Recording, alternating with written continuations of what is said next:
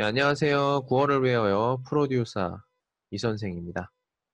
자, 오늘은 2부의 마지막 번호 교환입니다.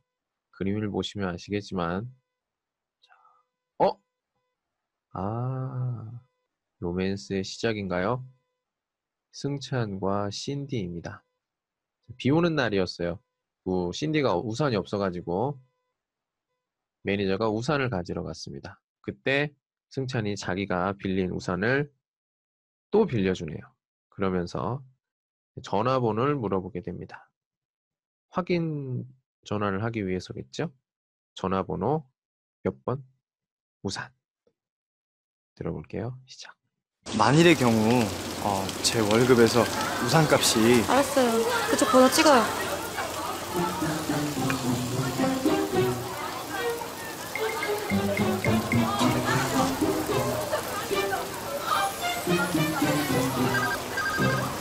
됐죠?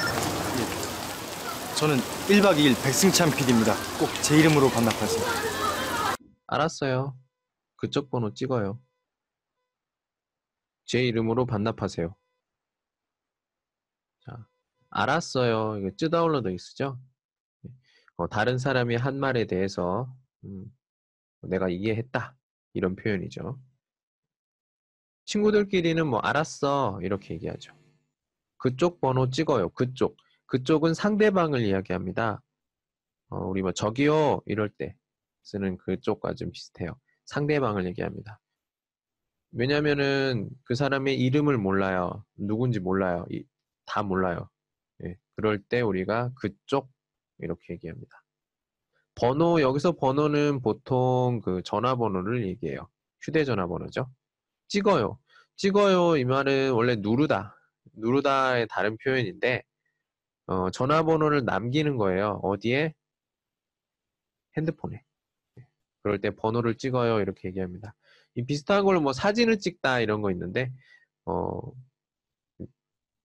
단어는 똑같지만 좀 사용하는 곳은 조금 달라요. 자, 두 번째는 제 이름으로 반납하세요. 여기서 제. 제는 뭐예요? 저의 이름입니다. 저의 이름. 네, 이게 워더 된 거예요. 제. 어? 그난 워더, 워더 부셔, 부셔 나, 네 아니에요? 어, 친구들끼리 그리고 어, 예의가 많이 필요 없는 굉장히 가까운 관계에서 우리가 네 이렇게 쓰고요. 어, 보통 우리가 처음 만나거나 잘 모르는 사람 그리고 예의가 필요한 경우에는 제 이렇게 씁니다. 이름은 밍스 이름이고요. 으로 반납하세요. 반납하다는 무언가를 빌렸어요. 빌린 후에 그걸 다시 돌려줄 때 우리가 반납하다 얘기하는데 많이 쓰는 곳은 방금 전에 했던 뭐 우산을 얘기할 수도 있고요. 그리고 음, 또 다른 것들 도서관에서 도서들 책을 얘기할 수가 있어요. 이런 것들 옛날에는 뭐 비디오나 이런 것에도 반납 이 단어를 많이 썼죠.